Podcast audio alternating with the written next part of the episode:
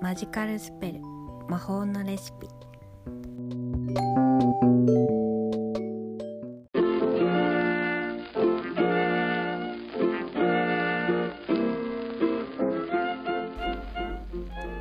ご機嫌いかがですか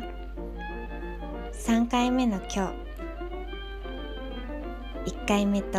2回目の自己紹介。かなり緊張しました。私はずっと自分の声にコンプレックスを持っていてポッドキャストをやるなんて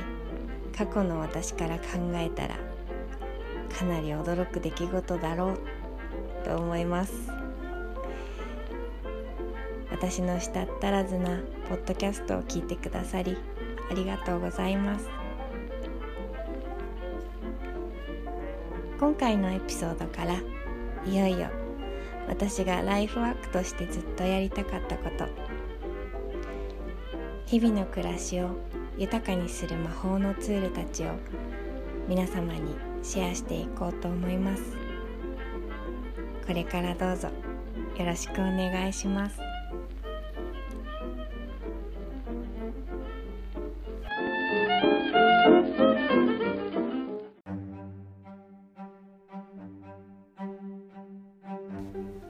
西洋の先生術では植物を星座や惑星と結びつけて薬のような役割を与えてきました。医学の父と呼ばれるヒポクラテスや錬金術や先生術学者医師でもあったパラケルルス。彼らは体の不調を惑星の周期に関連づけたりホロスコープを用いて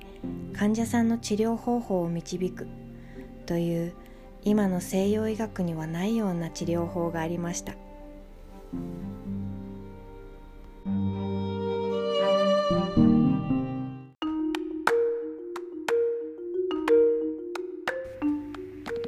古代から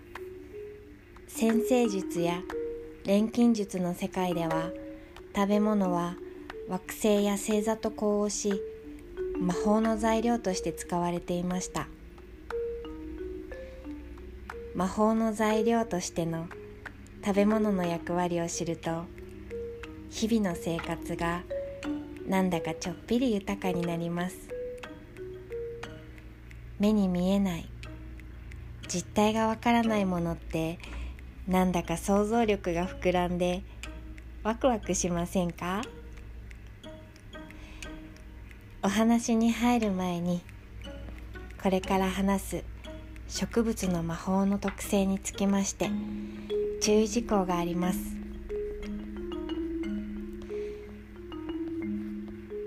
ハーブの魔法の特性につきましては決して効果や効能正確性安全性などを保証したものではありません。古い言い伝えや歴史的な背景のエピソードとしてのみ提供するものでありこの話を聞いている時頭の中は話半分で宙ぶらりんな場所でどうぞお聞きくださいね。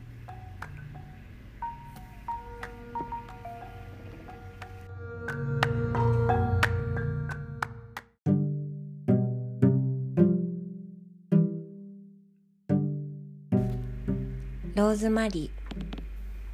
ーその優しさと強さがすがすがしく香るハーブに心奪われた方も多いのではないでしょうか。ローズマリーは海のバラとも呼ばれ学名は海の露や海の雫を意味するロマンチックな名前を持つハーブです。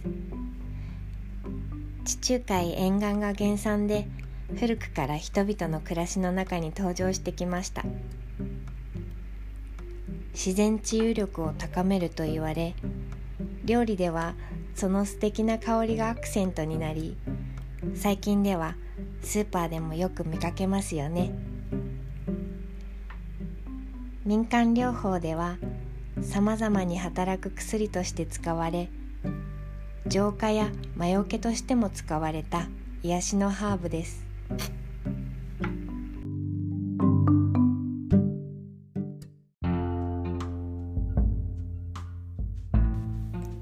先生術の中でのローズマリーは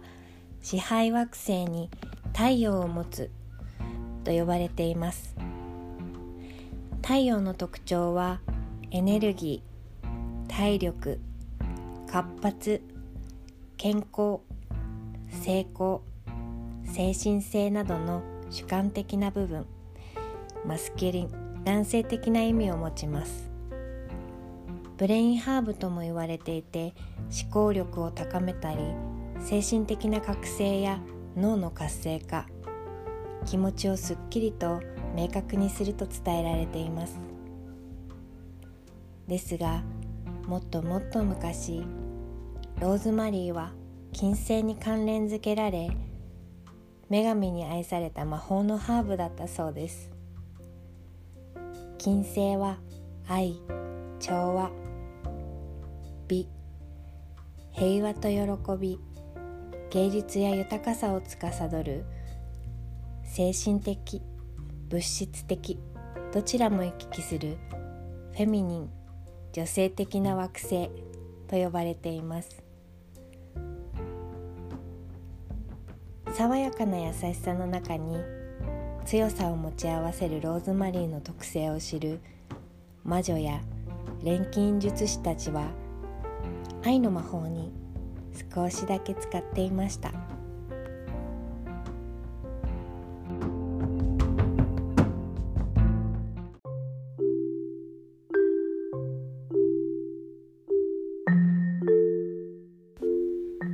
ローズマリーは最も古くからある魔法の植物ですこの続きはまた次回のエピソードでお話しさせていただきますね。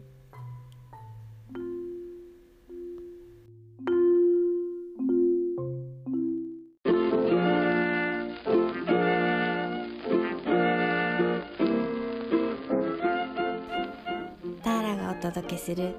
日々の暮らしを豊かにする魔法のツール。お楽しみいただけましたか？見つけてくださってありがとうございます。また次回まで。ごきげんよ